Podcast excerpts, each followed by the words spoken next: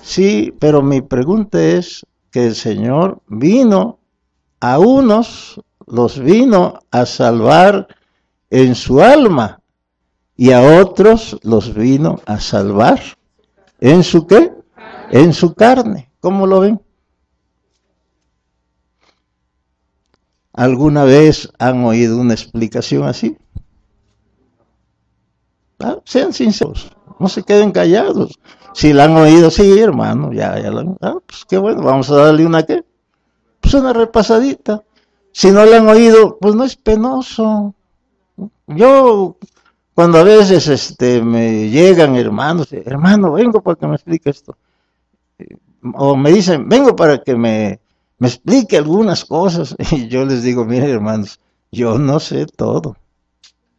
Y es cierto, yo no sé qué. No, miren hermanos, lo, poquito que yo este, pueda contestarles, con mucho gusto, se los contesto. Pero a lo mejor varias de las cosas que ustedes me van a preguntar, yo no, yo todavía no las, porque ¿quién hay que sepa todo? Cuando alguien cree que sabe todo, pues es soberbio, pues sí. Todavía el filósofo griego fue un poquito más sincero. ¿eh? Y fue uno de los siete filósofos de Grecia. Y es el más grande de los siete dijo, miren, yo una cosa sé, que no sé nada. Y era un filósofo, era una gran lumbrera y sin embargo fue, fue honesto. Y a veces a nosotros con cualquier cosita ya se nos, este, ya andamos fachoseando, ya andamos presumiendo y que yo explico mejor que aquel. Si no lo decimos, pero lo estamos platicando con nosotros, ¿qué? Y no, aquel se, se, platicó con unos evangélicos, no, hombre, qué argumentos tan chafas. No, hombre, yo hubiera platicado un hombre en dos, tres, lo dejo por... Esa es soberbia, hermano. A eso se debe de que no hay un crecimiento en sabiduría, porque con quienes Dios es muy eh, abundante, es muy generoso, es con los humildes. Y a los soberbios, ¿qué hace con ellos? Los avienta lejos, no los, quiere, no los quiere ver de cerca. Entre más lejos, ¿qué? Y entre más lejos, ¿qué les va a dar? Vamos, vamos humillándonos bajo la poderosa mano del Señor. ¿Y Él nos ensalzará? ¿Cuando fuere qué? Sí. Pero yo quiero que me ensalcen una explicación en Guadalajara. no, hermano. A lo mejor nos va a ensalzar hasta que estemos allá con Él. Y ese ensalzamiento va a ser mejor que, que cualquier ensalzamiento que hagan con nosotros aquí sobre las de qué. Qué ensalzamiento tan grande. Cuando te diga, pásate a mi derecha. Gloria al Señor. Sí, venid benditos de mi Padre. Ese es el ensalzamiento mejor al que el cristiano debe de aspirar.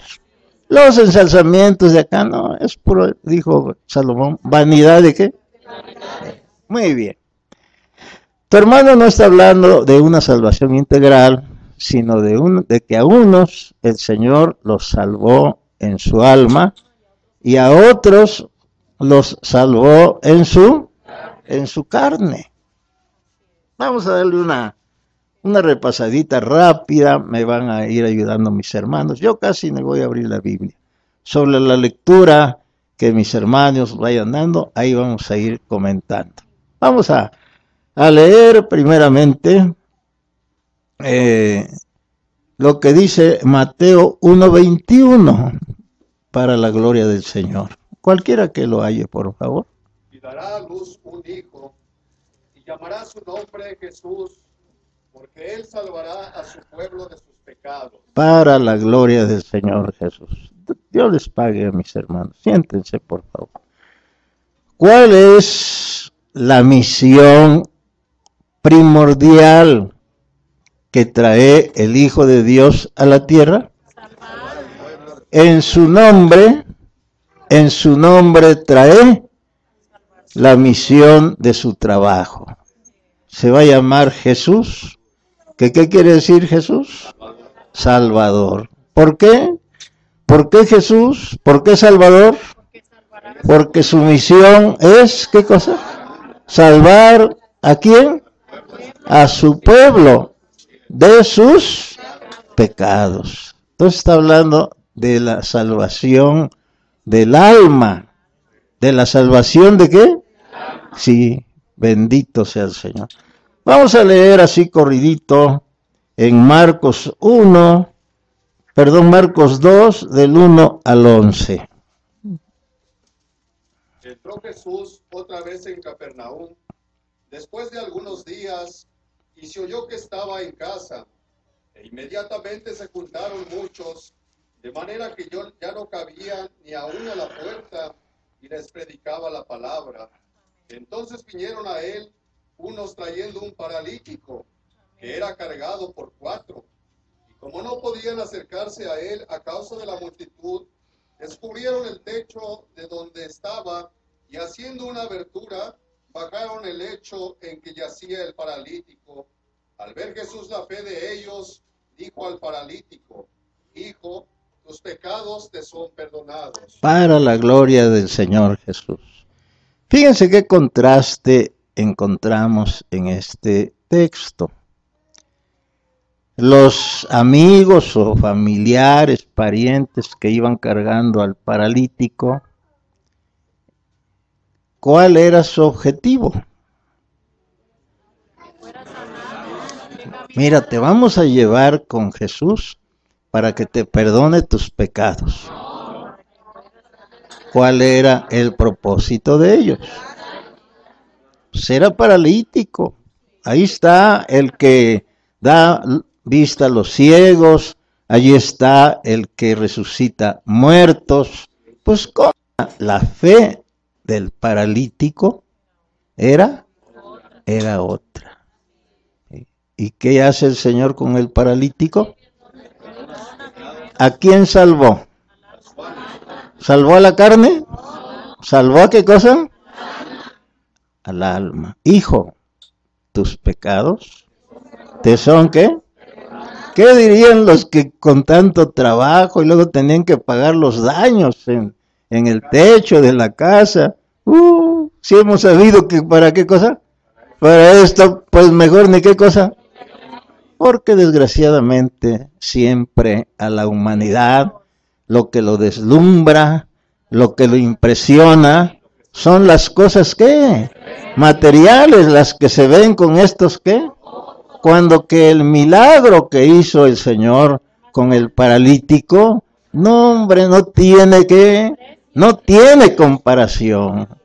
Si en el cuerpo el paralítico no se sintió absolutamente nada. Pero si le hubiéramos preguntado, oye, ¿cómo te sientes adentro en tu alma? ¿Qué nos hubiera contestado el paralítico? ¿Te sientes defraudado porque sigues paralítico? ¿Qué nos hubiera dicho? Ya la salud del cuerpo ya no me qué cosa, porque he alcanzado lo que para mí era imposible, qué cosa, y con esto estoy. Fíjate qué curioso. Vamos a leer así de corridito otro. En Lucas 7, del 36 al 50. Uno de los fariseos rogó a Jesús que comiese con él, y habiendo entrado en casa del fariseo, se sentó a la mesa. Entonces una mujer de la ciudad, que era pecadora, al saber que Jesús estaba en casa del fariseo, trajo un frasco de alabastro con perfume, y estando detrás de él a sus pies, llorando, comenzó a regar con lágrimas sus pies, y los enjugaba con sus cabellos, y besaba sus pies, y los ungía con el perfume. Cuando vio esto el fariseo que le había convidado, dijo para sí, este si fuera profeta, conocería quién y qué clase de mujer es la que le toca, que es pecadora. Entonces respondiendo Jesús le dijo, Simón, una cosa tengo que decirte. Y él le dijo, di, maestro. Un acreedor tenía dos deudores. El uno le debía 500 denarios y el otro 50. Y no teniendo ellos con qué pagar, perdonó a ambos. Di pues, ¿cuál de ellos le amará más? Respondió Simón y dijo, pienso que aquel a quien perdonó más. Y él le dijo, rectamente has juzgado. Y vuelto a la mujer, dijo a Simón, ¿es esta mujer? Entré a tu en tu casa y no me diste agua para mis pies, mas esta ha regado mis pies con lágrimas y los ha enjugado con sus cabellos. No me diste beso, mas esta, desde que entré, no ha cesado de besar mis pies. No ungiste mi cabeza con aceite, mas esta ha ungido con perfume mis pies. Gloria al Señor. Lo cual te digo que sus muchos pecados le son perdonados, porque amó mucho, mas aquel a quien se le perdona poco, poco ama. Y a ella le dijo, tus pecados te son perdonados. Y los que estaban juntamente sentados a la mesa comenzaron a decir entre sí, ¿quién es este que también perdona pecados? Pero él dijo a la mujer, tu fe te ha salvado. Gloria al Señor. Fíjense qué bonito. La mujer era pecadora. Indudablemente era de la vida galante. A lo mejor iba a buscar que el Señor hiciera un milagro en su cara, en su cuerpo, porque a lo mejor era una mujer que ya los años se le estaban viniendo encima y pues ella quería seguir en su negocio y dijo, pues aquí está el que me puede rejuvenecer. Aquí está el que me puede hacer otra vez. En ese tiempo no había cirugía plástica, no había liposucción, pero ahí estaba el que podía ser de una anciana, una jovencita atractiva. Eso iba buscando esta mujer. ¿Eso iba buscando? ¿Qué iba buscando ella? ¿Ser más hermosa? ¿Ser más bella? ¿Para no perder clientes? ¿Qué iba buscando?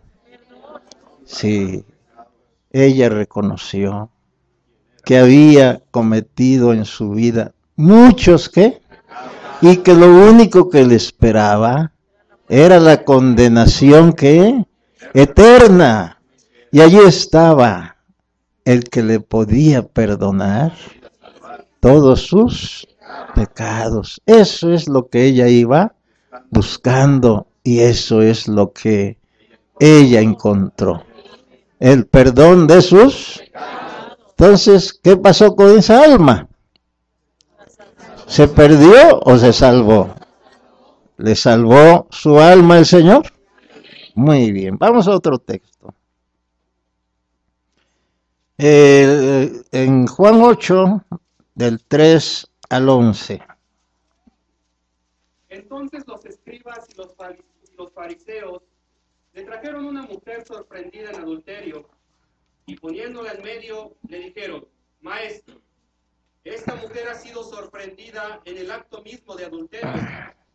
Y en la ley nos mandó Moisés apedrear a tales mujeres. Tú, pues, ¿qué dices? Mas esto decían tentándole para poder acusarle. Pero Jesús, inclinado, inclinado hacia el suelo, escribía en tierra con el dedo. Y como insistieron en preguntarle, se enderezó y les dijo, el que de vosotros esté sin pecado, sea el primero en arrojar la piedra contra ella. E inclinándose de nuevo hacia el suelo, siguió escribiendo en tierra.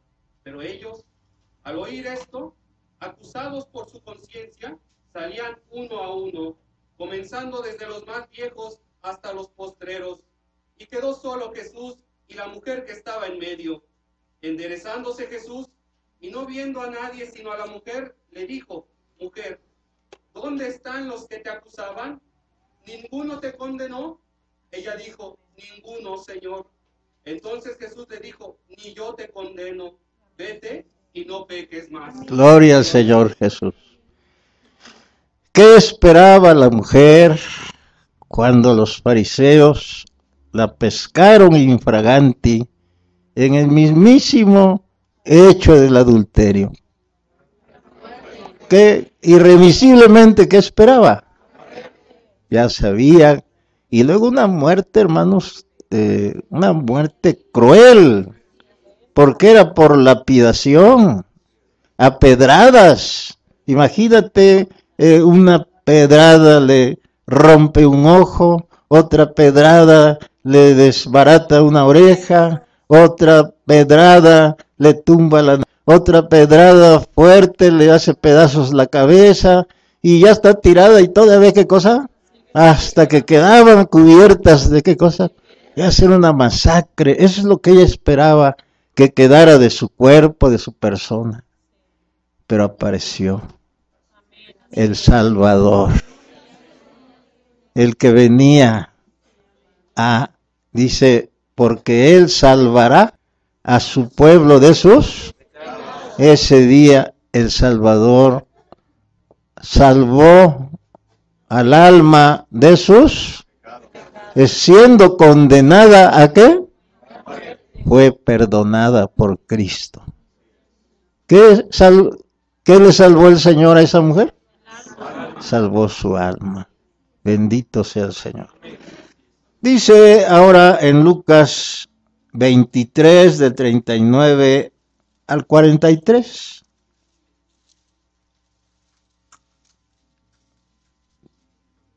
Y uno de los malhechores que estaban colgados le injuriaba, diciendo, si tú eres el Cristo, sálvate a ti mismo y a nosotros.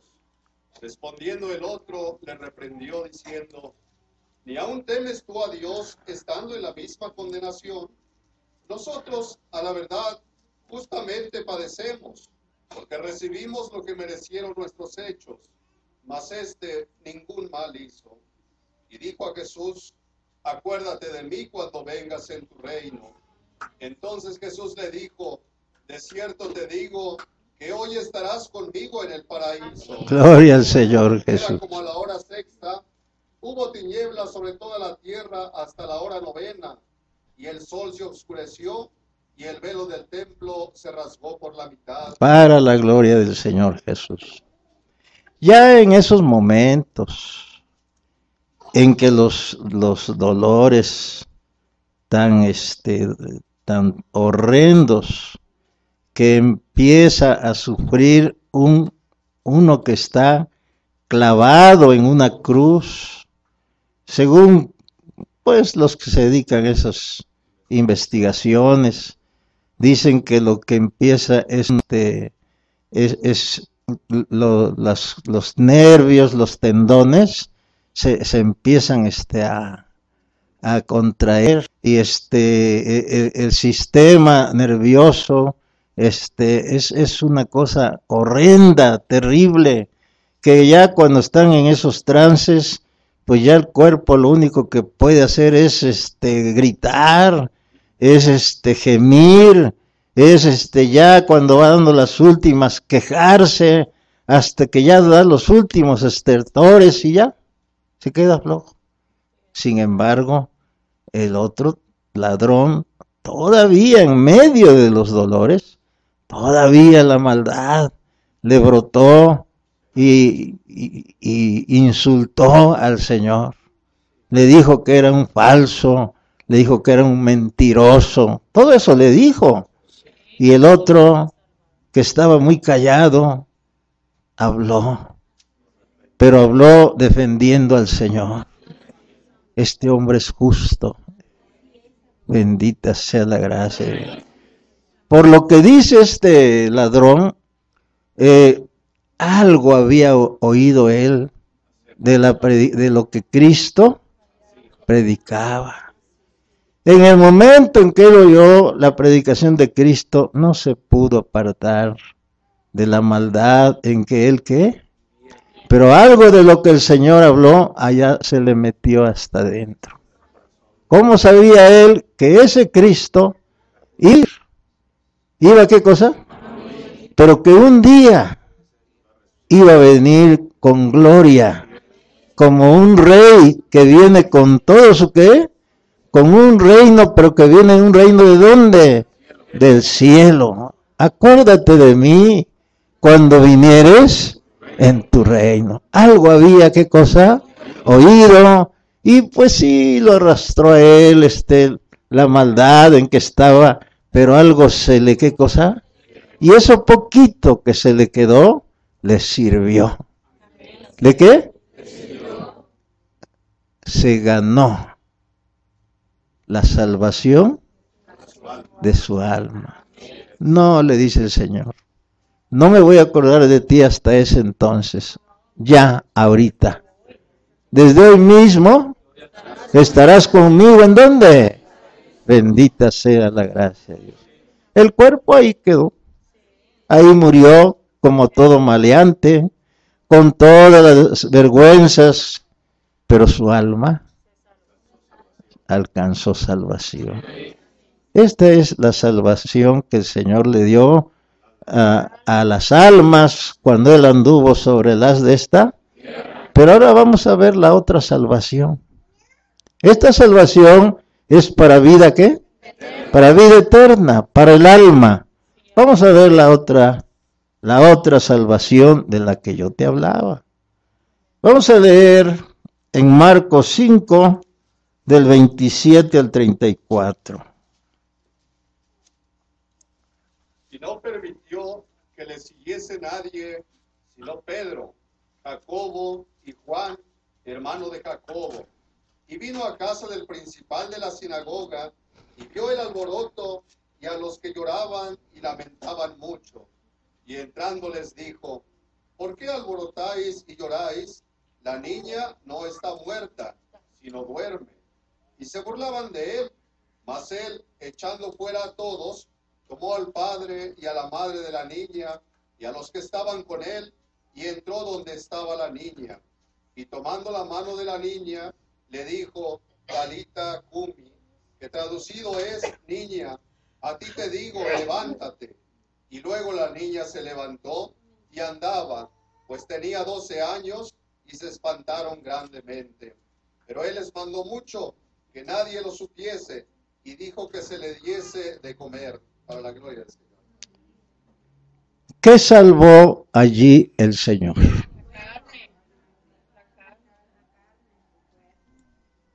A ver, en esta salvación, ¿le da vida? Pregunto, ¿le da vida? ¿A quién?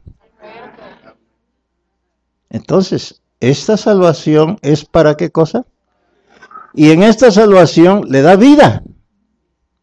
Pero ¿qué clase de vida? Una vida material. Y por consecuencia, una vida temporal.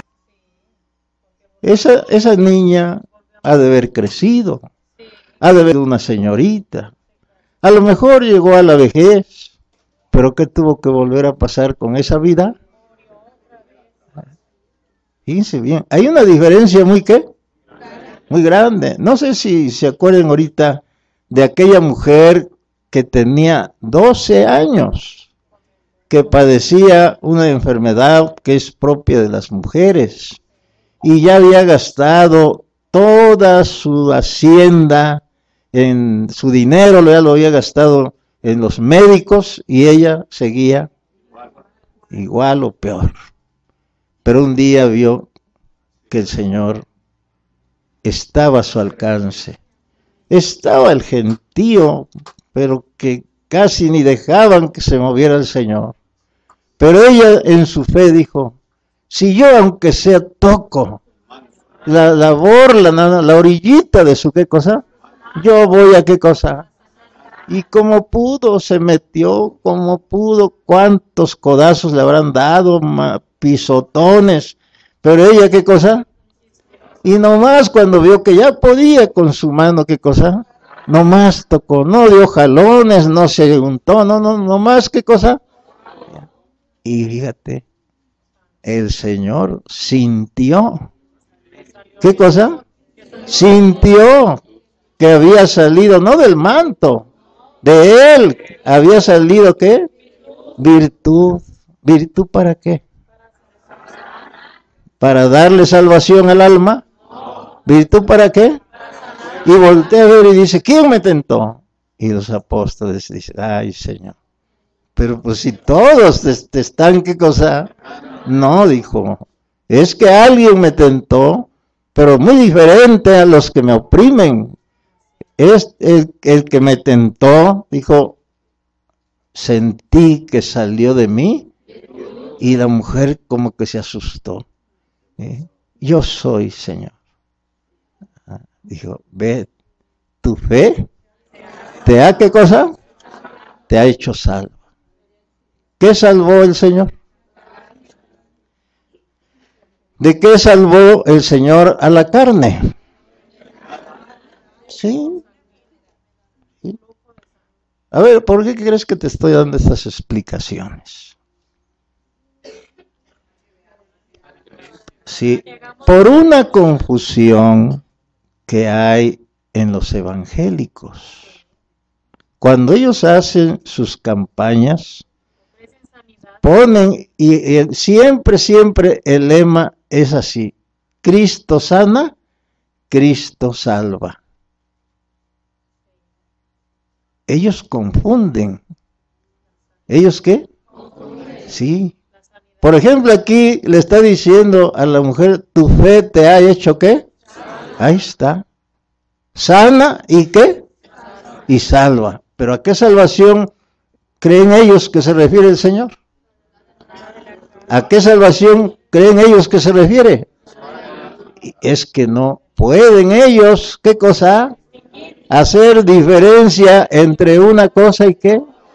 Está bien, a esa, a esa mujer el Señor salvó a su carne de esa qué. ¿Cuánto tiempo viviría aquella mujer sanita? A lo mejor de ahí en adelante nunca se volvió a qué. Pero no murió.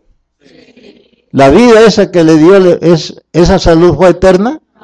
Si no murió de otra enfermedad, aunque sea de vejez, aunque sea de qué, de manera que esa vida como es, es material y es qué cosa, muy diferente a las otras que vimos nosotros. Sin embargo, en las dos partes, ¿de qué habla? Habla de salvación. ¿Pero se refiere a lo mismo? ¿Los evangélicos cómo están en, esos, en esas dos clases de salvaciones? No, ellos no han podido hacer qué cosa. Por eso su lema de sus convenciones que hacen en los estadios, que hacen en los este, en las arenas, en los coliseos, ponen afuera el letrero, Cristo sana, Cristo salva. ¿Eh? Están confundiendo Sí, sí sana. Y sí salva. Pero nada más a qué cosa? A la carne nada más. Al paralítico. Después lo sanó. Pero no porque, esa, no porque eso es lo que el Señor quería hacer con él. Lo hizo para taparle la boca a los fariseos murmuradores. ¿eh? Ya cuando hizo el milagro de que levántate, toma tu leche y anda. Uh, entonces sí, todo el mundo, ¿cómo se quedó? Y antes, cuando le perdonó los pecados, todo el mundo criticando, todo el mundo acá mascullando. Qué, qué curioso.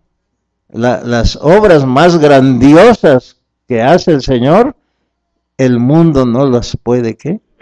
ver. Y yo y tú tenemos esa bendición. Apenas hace poco, aquí vimos seis resurrecciones. ¿Qué vimos? Sí, seis muertos. ¿Seis qué? Que bajaron a esta tumba. ¿Sí? Pero, ¿murieron? Sí.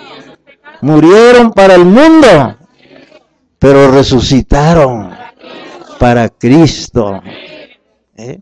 Con razón gritábamos, con razón llorábamos, con razón glorificábamos. Y si ese día hubiera estado aquí un evangélico, ¿cómo estuviera él? Hasta bostezando. No, yo, yo quiero ver que un, que un ciego, ¿qué cosa? No, yo quiero ver que un paralítico que entre en sus muletas y que salga, ¿qué cosa? Sí, desgraciadamente, ellos solamente en eso se han quedado. Yo y tú, por la gracia del Señor, sabemos hacer diferencia entre una y otra cosa. Bendita sea la gracia de Dios. Entonces, Cristo también salva a la carne. A ver otra vez. Cristo también salva a la carne. Ahí está, ¿qué cosa? Vamos a leer otro texto que está en Lucas 6, del 6 al 11. Y ellos llenaron, y ellos, aconteció también en otro día de reposo, que él entró en la sinagoga y enseñaba. Y estaba allí un hombre que tenía seca la mano derecha. Y le acechaban los escribas y los fariseos para ver si en el día de reposo lo sanaría, a fin de hallar de qué acusarle. Mas él conocía los pensamientos de ellos, y dijo al hombre que tenía la mano seca, levántate y ponte en medio. Y él, levantándose, se puso en pie. Entonces Jesús le dijo, os preguntaré una cosa, ¿es lícito el día de reposo hacer bien o hacer mal? ¿Salvar la vida o quitarla? Y mirándolos a todos alrededor, dijo al hombre, extiende tu mano. Y él lo hizo así. Y su mano fue restaurada. Y ellos se llenaron de furor y hablaban entre sí qué podrían hacer contra Jesús. En, Hasta ahí. Les dijo el Señor, porque nomás lo estaban casando. Si hace una sanidad, vamos sobre él, porque es día que día sábado y con la sanidad que haga va a quebrantar el sábado. Y les dice, les dice, a ver, díganme ustedes, ¿es correcto en día de reposo salvar la vida o quitarla? Porque ¿qué es lo que le iba a hacer al de la mano seca? A ver, ¿qué iba a hacerle al de la mano seca? ¿Lo iba a secar todo? ¿Le iba a quitar la vida? ¿O qué le iba a dar? Le iba a dar la vida a una mano que estaba qué? Muerta. ¿Le dio vida? ¿Al alma? ¿A qué le dio vida? A la mano seca. ¿Te digas? Bendita sea la gracia de Dios. Cómo Dios nos da la bendición de nosotros acomodar con exactitud lo material a lo y lo espiritual a lo espiritual. Vamos a seguir ya para terminar en Lucas 17 del 11 al 19, por favor. Yendo Jesús a Jerusalén, pasaba entre Samaria y Galilea, y al entrar a una aldea, le salieron al encuentro diez lepros, diez hombres leprosos, los cuales se pararon de lejos, y alzando la voz, diciendo, Jesús, Maestro, ten misericordia de nosotros. Cuando él los vio, les dijo, id, mostraos a los sacerdotes. Y aconteció que mientras iban, fueron limpiados. Entonces uno de ellos, viendo que había sido sanado, volvió glorificando a Dios a gran voz, y se postró rostro en tierra a sus pies, dándole gracias, y este era samaritano. Respondiendo Jesús dijo, ¿no son diez los que fueron limpiados? ¿Y los nueve dónde están? No hubo quien volviese y diese gloria a Dios, sino este extranjero, y le dijo, levántate, vete, tu fe te ha salvado. Gloria al Señor. ¿Qué salvó? ¿Salvó el alma? Salvó a la carne que estaba infectada de una enfermedad contagiosa y difícil de curar. Prácticamente el que, eh, el que le caía esa enfermedad, por eso lo, lo sacaban fuera de los límites de la ciudad, porque prácticamente allá iba ya para que se muriera y se lo comieran el cadáver las bestias de qué? Campo, porque si dejaban que tuvieran contacto con los demás, pues iban a ser un contagiadero, los, los, los sacaban allá afuera. ¿eh? Cuando el Señor pasó por las orillas del pueblo, ellos allá desde lejos le gritaron, Jesús, hijo de David, ¿eh? ten misericordia de nosotros.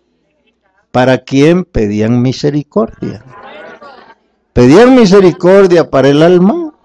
¿Para qué pedían misericordia? Para su carne que estaba, ¿qué cosa? ¿Y el Señor? Sí, tuvo misericordia de ellos y, les, y los salvó de sus pecados. No, de la lepra. ¿eh? Y de los diez, ¿cuántos agradecieron el favor de estar sanos y ya poderse reintegrar, llegar a su hogar, estar con su esposa, abrazar a sus niños? Se olvidaron del que les limpió de qué cosa? Solo uno. ¿Solo qué? Solo uno regresó a buscarlo y a darle gracias porque lo había hecho qué cosa? Sí, le dijo el Señor, disfruta de tu salud. Vete, tu fe. ¿Y a los otros? ¿Y a los otros nueve? Pues también, o, seguían leprosos. Bueno, muy bien. Eh, vamos a, leer ya el último. El, un ciego de una ciudad llamada Jericó. Lucas 18 del 35 al 43. Es el último. Que acercándose Jesús a Jericó, un ciego estaba sentado junto al camino mendigando. Y al oír a la multitud que pasaba, preguntó qué era aquello. Y le dijeron que pasaba Jesús Nazareno. Entonces dio voces diciendo, Jesús, hijo de David, ten misericordia de mí. Y los que iban delante le reprendían para que callase, pero él clamaba mucho más, Hijo de David, ten misericordia de mí. Jesús entonces, deteniéndose, mandó a traerle a su presencia y cuando llegó, le preguntó diciendo, ¿qué quieres que te haga? Y el Señor, y él, le dijo, y él dijo, Señor, que reciba la vista. Jesús le dijo, recíbela, tu fe te ha salvado. Y luego vio y ¿Qué le dijo el Señor? ¿Tu fe te ha qué? ¿Le salvó el alma? ¿Qué le salvó? Pues le salvó el ojo o los ojos que los tenía qué? los tenía ciegos y les devolvió qué cosa. ¿Se fija? ¿Eh? Las expresiones son muy qué? Son muy parecidas, pero el significado es, es otro. Tenemos la bendición, Dios te pague, de que se nos ha enseñado a acomodar lo material a lo y lo espiritual a lo espiritual. Tú cuando platicas, y especialmente los pentecosteses, los oyes con, con qué euforia. Uh, a mí, Dios me, salvó. ¿Y cuándo lo salvó, hermano? Uh, mire, yo tenía una fiebre amarilla. Los médicos ya me habían dado por muerto. Pero fue mi pastor y oró por mí. Y fui salvo. Desde entonces ¿Fui qué? ¿De qué salvación? ¿Y él qué salvación cree que está disfrutando? Imagínate, morirse en, en un grave qué? Error. Nosotros hemos sido instruidos de una manera muy clara, muy precisa. Se nos enseña lo que es lo material y se nos enseña lo que es qué cosa? lo, espiritual. El hermano Aarón, en el inicio de su ministerio, él hizo muchos milagros, pero muchos. Levantó este paralíticos. A tu hermano le tocó ver a un paralítico en Guadalajara en una santa cena que este, ya desahuciado de los médicos, y, y él le pidió al hermano Aarón que se oraba por él. Sí, súbanlo, les dijo el hermano Aarón. Y, y lo presentó el hermano Aarón y puso sus manos sobre él. El hermano ya era bautizado, pero le pidió que si le podía orar al Señor para que Dios lo sanara de su, de su enfermedad. ¿eh? Y luego le dijo el hermano Aarón, se retiró de él y, aquel hombre, este, apenas con las muletas, este, y le dice el hermano Aarón, eh, dele las muletas al hermano que está ahí. Y le dijo, no puedo, hermano, me caigo. Y le dice el hermano Aarón, así con la voz de autoridad, en el nombre de Jesucristo, dele las muletas al hermano. Se sintió, hermanos, la, la potestad de Dios.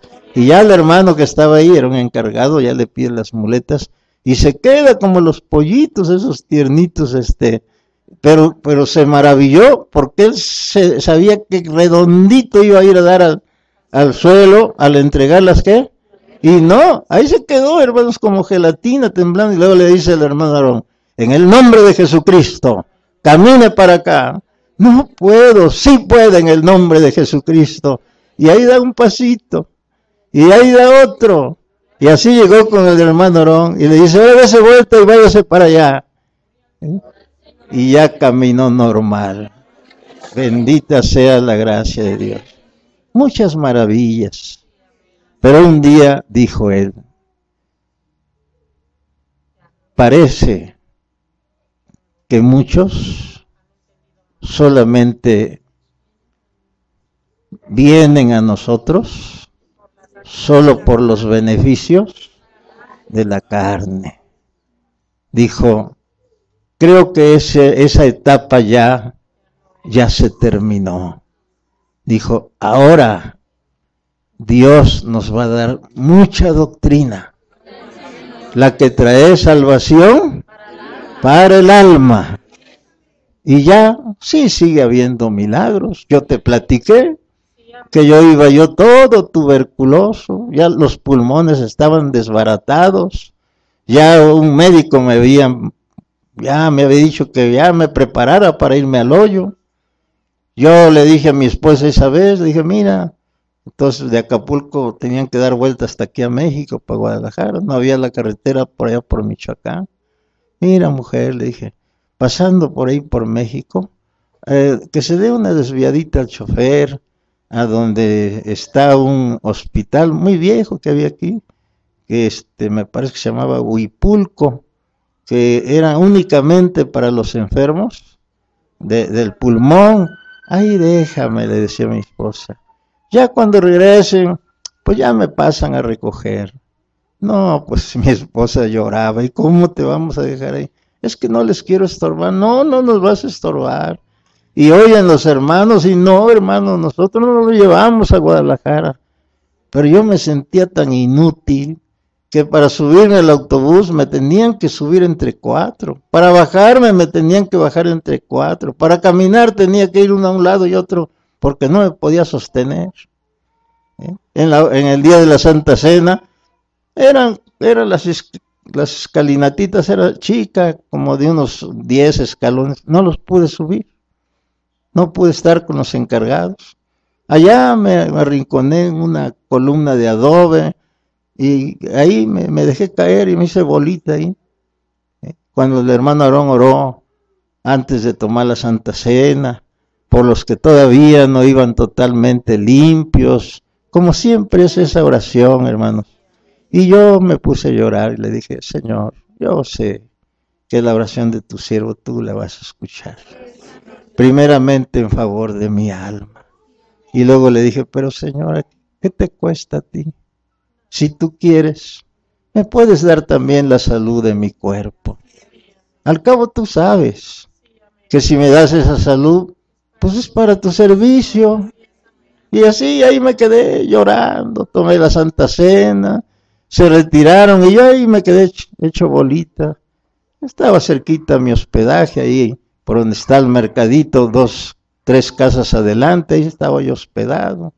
O sea, como pude, ahí me fui agarrando de las paredes para cruzar la calle, unos hermanos me ayudaron, ya me llevaron al, al hospedaje, pero yo me sentía feliz en mi alma.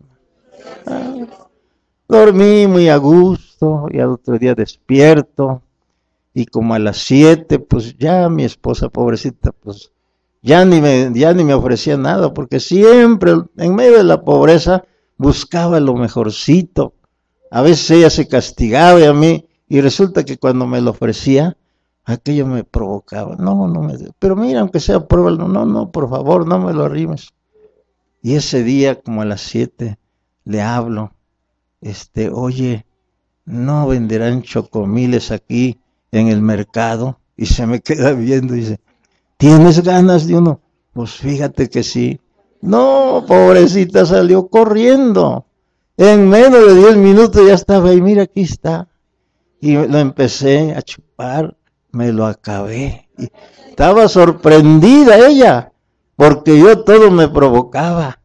¿eh? Ya por allá, como a las doce, once y media, le dije, no has de creer que se me antoja un taco.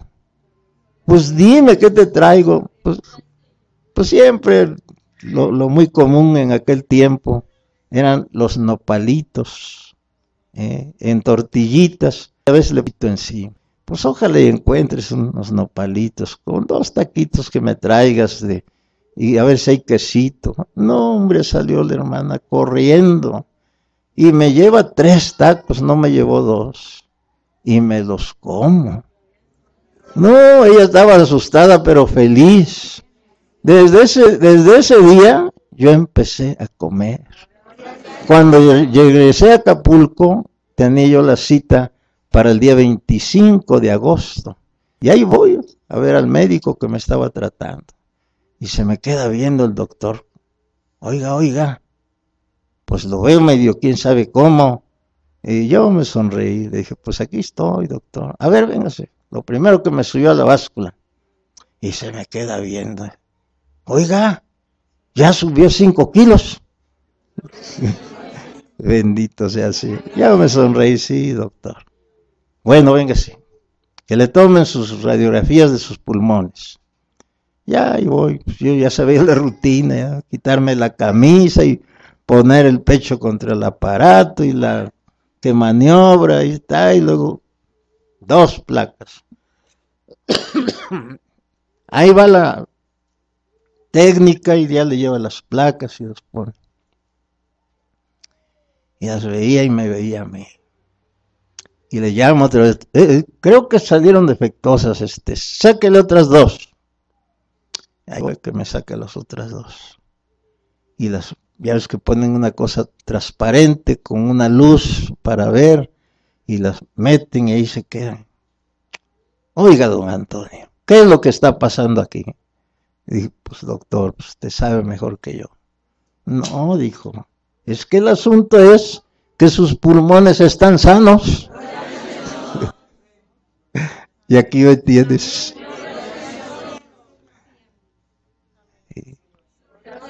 ¿El Señor salvó mi carne? ¿Sí? ¿Sí? Me voy a morir. ¿De viejo? ¿O de alguna otra qué?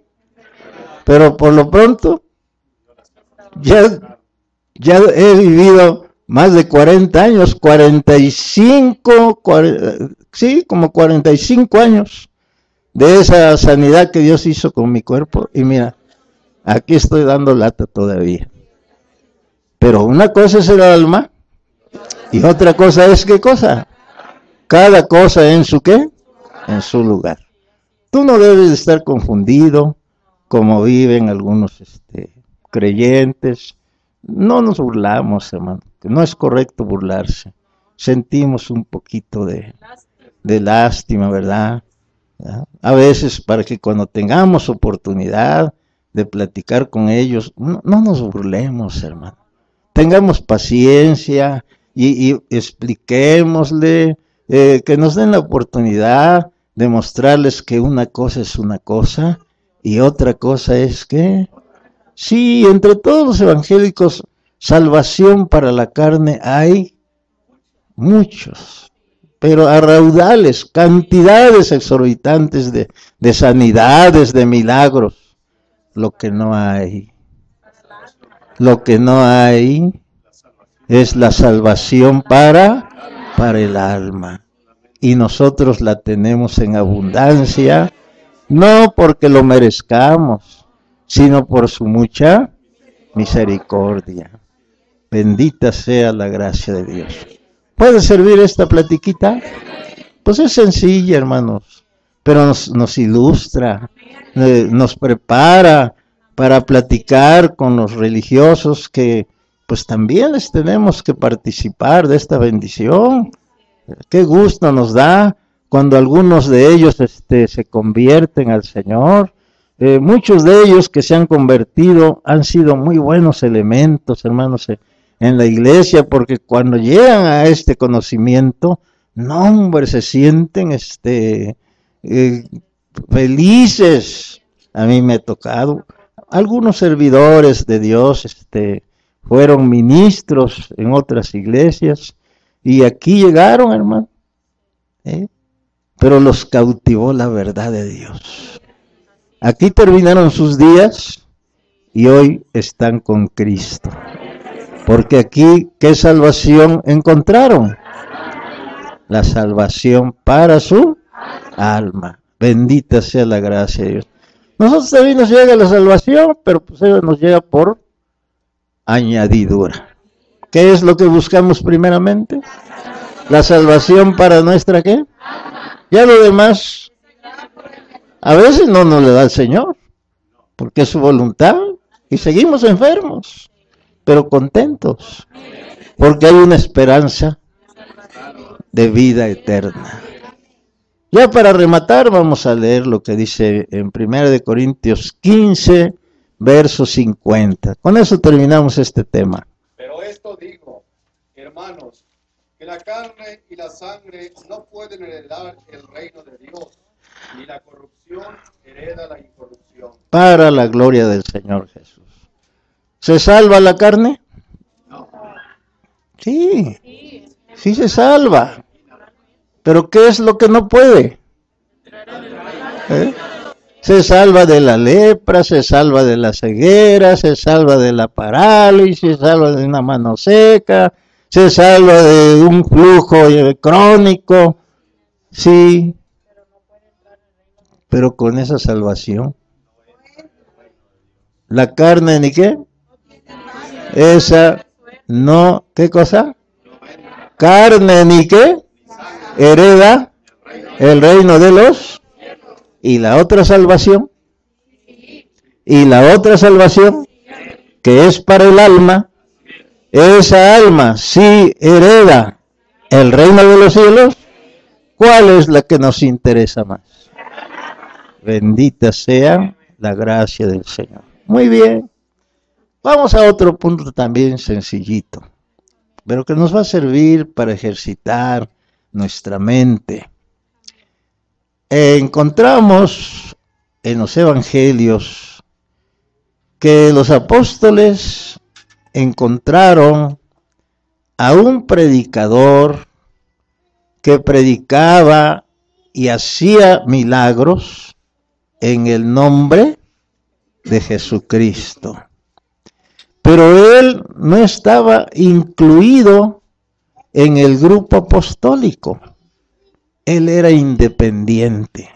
¿Cómo era? Independiente. Y fíjense que el Señor, en vez de reprobar su predicación, su trabajo, la aprobó. ¿Cómo la ve?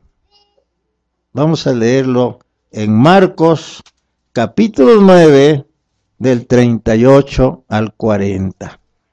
Juan le respondió diciendo, Hemos visto a uno que en tu nombre echaba fuera demonios, pero él no nos sigue y se lo prohibimos, porque no nos seguía.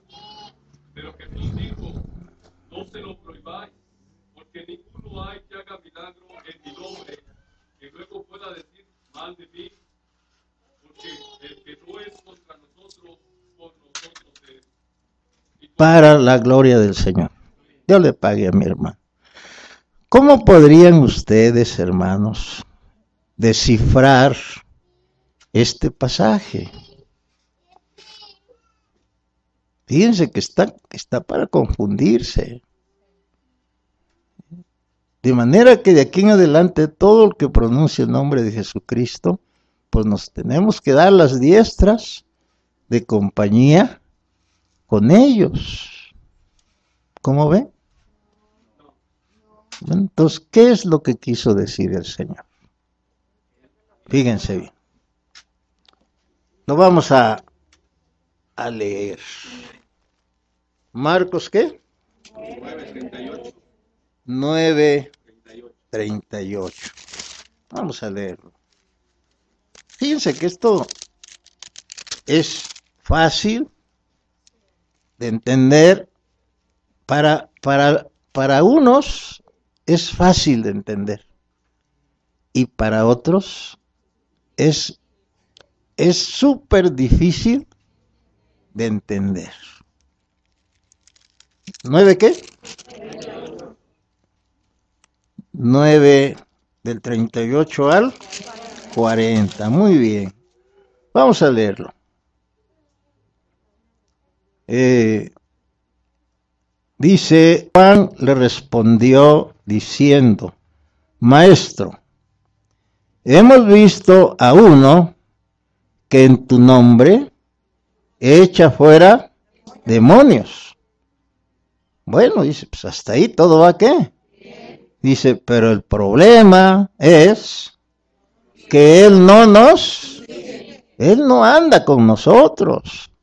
A nosotros tú nos mandaste, nosotros andamos eh, amparados por un ordenamiento tuyo, pero aquel es un libertino. Y viendo que él andaba fuera de, de orden, pues rigurosa, estrictamente, se lo, ¿qué cosa? Dice, dice, se lo prohibimos y se lo prohibimos. ¿Les aplaudió el Señor? Qué bueno, así se hace. ¿No? Resulta que no salió de acuerdo el Señor con ellos. Fíjate qué curioso. ¿Cómo entiendes tú esta actitud del Señor? Fíjate que aquí está aprobando a todos los predicadores que no andan conjuntamente con el apóstol de Dios. Y no, y no podemos ir en contra de ellos. Porque el Señor dijo que ni siquiera, ¿qué cosa? Que ni siquiera se les prohíba, mucho menos contender. ¿Cómo la ves? ¿No habías leído alguna vez este texto? ¿Ya le habías encontrado la solución?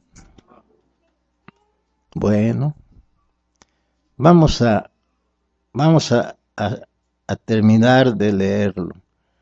Pero Jesús dijo, no se lo, no se lo prohibáis.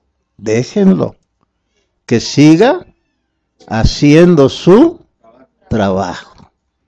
No se lo prohibáis, porque ninguno hay que haga milagro en mi nombre que luego pueda decir mal de de mí. Porque el que no es contra nosotros, por nosotros, es. Fíjate bien. ¿Ya lo entendiste? ¿Verdad que está un poquito difícil? Yo siempre te he dicho esto cuando eh, nosotros nunca podemos entender los pasajes porque siempre nos amarramos aquí. Aquí estamos en Santa Úrsula, aquí estamos en el Distrito Federal y de aquí donde estamos sembrados, de aquí nadie nos qué. Pero no tenemos la precaución de dejarnos llevar por las escrituras al lugar de los de los hechos. ¿Qué ambiente religioso existía en ese tiempo en Israel sobre la predicación de alguien que dijera que ese Jesús de Nazaret era el Mesías prometido y que en su nombre y que en su qué y que en su nombre se podían hacer muchos qué muchos milagros. A ver yo quiero que te pongas a pensar. Verdad que ya había muchas iglesias y, iglesias por aquí todas creyendo en Cristo iglesias por allá cómo estaba el ambiente religioso estaban con los brazos abiertos eh, recibiendo al Señor Jesús? ¿Cómo estaba el ambiente? Nada más ponte a pensar, si al mismísimo Señor Jesús lo andaban persiguiendo para darle qué cosa? Muerte. ¿eh? Aquel, aquel pobre hombre, aquel qué? Pobre hombre que se atrevía, ¿qué qué? que se atrevía a predicar y hacer milagros en el nombre de quién? ¿Cuántas piedrizas, cuántas golpizas le habrán qué cosa dado? ¿Y él qué cosa? Y resulta que los apóstoles se lo encuentran y van sobre él. Y nos dio coraje. Y estrictamente se lo qué cosa. El Señor se, no, dijo, no sé lo que cosa. ¿No están viendo cómo está el ambiente? No, no se está, su trabajo no es opuesto al trabajo que nosotros andamos haciendo, al contrario, él a su manera, pero él se solidariza con quienes. Dice entonces, el que no es contra nosotros, por nosotros qué? Estando nosotros predicando, estando nosotros esparciendo esta palabra, en un país tan hostil que dice a los suyos, ¿qué? Y los suyos, ¿no? ¿Qué cosa? Oigan, hombre, en vez, de pelear con él, ay, ¿qué, qué cosa? Ay, ¿qué, qué cosa? Porque su manera o como sea, no nos anda estorbando. Nos anda, ¿qué cosa? ¿Eh? Voy a hacerte una pregunta o te voy a hacer una suposición que te mandara, hermano, hermana, que dijera sí el siervo de Dios. Quiero cinco matrimonios de Santa Úrsula. A ver, hermano Antonio Adán, escójamelos y mándenmelos aquí a Guadalajara. Pues yo más o menos busco los que un poquito le hacen a la, a la obra, porque ya sé que no me los está pidiendo para hacer talacha, ya sé que me los está pidiendo para qué cosa yo escojo más o menos cinco matrimonios y, se los mando. Yo personalmente se los, ¿qué cosa? Eh, y dice ahí el siervo de Dios. A ver, el matrimonio fulano de tal. Sí, hermano. Este me lo mandan a Japón. ¿A dónde va a ir a levantar obra ese hermano? Oh, ahí el cristianismo, qué barbaridad. No, hombre, en cada esquina te encuentras una iglesia. Sí saben qué, qué creencias dominan en esos países. Ahí, ahí de Cristo. A ver, otro matrimonio. Él se va a China. Uh, ahí el reverbedero de cristianos. ¿No? ¿Cómo está el asunto ahí? Eh, otro. Se va a la India. Ya van tres matrimonios. ¿Cuántos nos quedan? Tres. Estos repártense en los países árabes. No, ahí todo el que llega a predicar a Cristo lo están recibiendo así. ¿Sí sabes qué les hacen en los países árabes a los misioneros? de la religión que sea, que van a predicar a Cristo. ¿Sí sabes qué hacen con ellos? Los matan, los cuelgan. Fíjate bien. Imagínate que llegas a Japón Y ahí ves los dioses, los ídolos, este, con sus inciensos, con otro lenguaje. Quisieras ver, aunque sea una iglesita pentecostés, aunque sea una iglesita presbiteriana, aunque sea eso, ¿qué cosa? Porque buscas y recorres y nadie te recibe, todo el mundo te rechaza.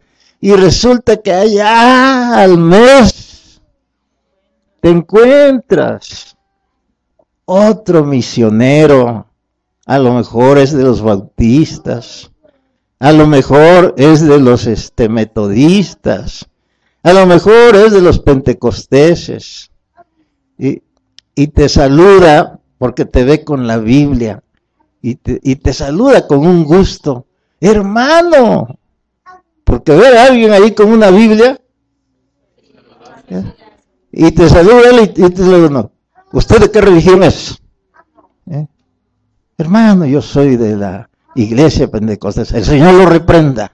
Usted es trinitario. Usted adora con música. Yo y usted no tenemos nada que ver. Es que no te ha tocado es que no te ha qué cosa. A mí me tocó llegar a Estados Unidos cuando no había hermanos. Y todo el día recorríamos y todo el día, hermanos, sin comer. Y ya en la tarde nos juntábamos con el hermano Aarón. Y se quedaba él triste. ¿Alguien ha logrado alguna almita, hermano? Todavía no. Bueno vénganse. Y le gustaba a él ir a las iglesias de los negritos. No les entendíamos nada. No sabíamos de inglés. Pero los negritos, cuando cantan en sus cultos, son muy, este, ¿cómo te diré? Son, son muy entregados especialmente los pentecosteses. ¿eh? Pues vamos aquí, decía hermanos. Fíjate, con qué rapidez el hermano Aarón se torcía. ¿eh? Y llegaba y, y díganles que son falsos, y díganles que se van a condenar. No, decía, vamos a entrar con mucho respeto. Y cuando él veía los, negritos, las negritas que, que, cantaban con un sentir, y mira, las lagrimotas acá. Y el hermano Aarón decía, amén, gloria a Dios. No me entiendes nada. ¿Sí me entiendes? ¿Cuándo es cuando uno puede entender este texto? Cuando uno lo ha, lo ha, no lo ha vivido. Yo platicaba el otro día con el hermano Héctor, que me tocó en el 85 acompañar al hermano Aarón a España. Ya había, ya había, me parece que dos o tres sobritas. Y nos manda un grupo y nos dice, ustedes váyanse a Barcelona eh, a ver qué les da el Señor. No nos mandó a pasear, ¿A qué nos mandó? Uh, Barcelona, ni esperanzas de que encontraras un hermano. Y todo el día, hermanos, todo el día íbamos a, a los parques y nada, nos rechazaban. Ya en la tarde, ya como a las siete, ya cansados. Nos fuimos a sentar un parquecito y, empezamos a oír enfrente que cantaban. ¿Te imaginas? Los tres que andábamos ahí y que durante todo el día ni siquiera una almita habíamos logrado. Puro rechazo y puro rechazo y una discriminación espantosa. Y luego oímos que empiezan, y era un himno conocido. Y nos vimos los tres y me dice uno, vamos hermano, pues vamos. Era una iglesia de, de gitanos, eh, muy alegres en su culto.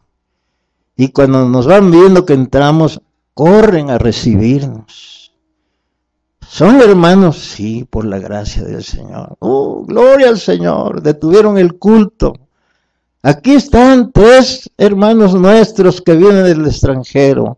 Que pasen adelante. Ahí vamos los tres. Eh, que saluden a la iglesia. Ya estamos saludando. Que digan de qué país este vienen. Venimos de México. No, hombre, gloria a Dios. Y que... ¿Tú crees que nos sentíamos este, ofendidos? Pero si eran falsos. Pues no, no lo has de creer. Ahí se nos rodaron las lágrimas. Y ya, este, pues nos, a su manera de ellos, ¿no? Eh, el pastor nos abrazó a los tres y nos dio la bienvenida y, y la iglesia se puso de pie y nosotros bien enojados nos salimos. Eh, bola de falsos, estos, muertos. Vieras, vieras, en medio de aquella soledad, vieras qué bonito sentimos. No me estás entendiendo. Solo necesitas vivirlo. Héctor, ¿tienes alguna experiencia que contar de los días que has estado en España? Solo el que lo ha vivido puede entender este, este texto.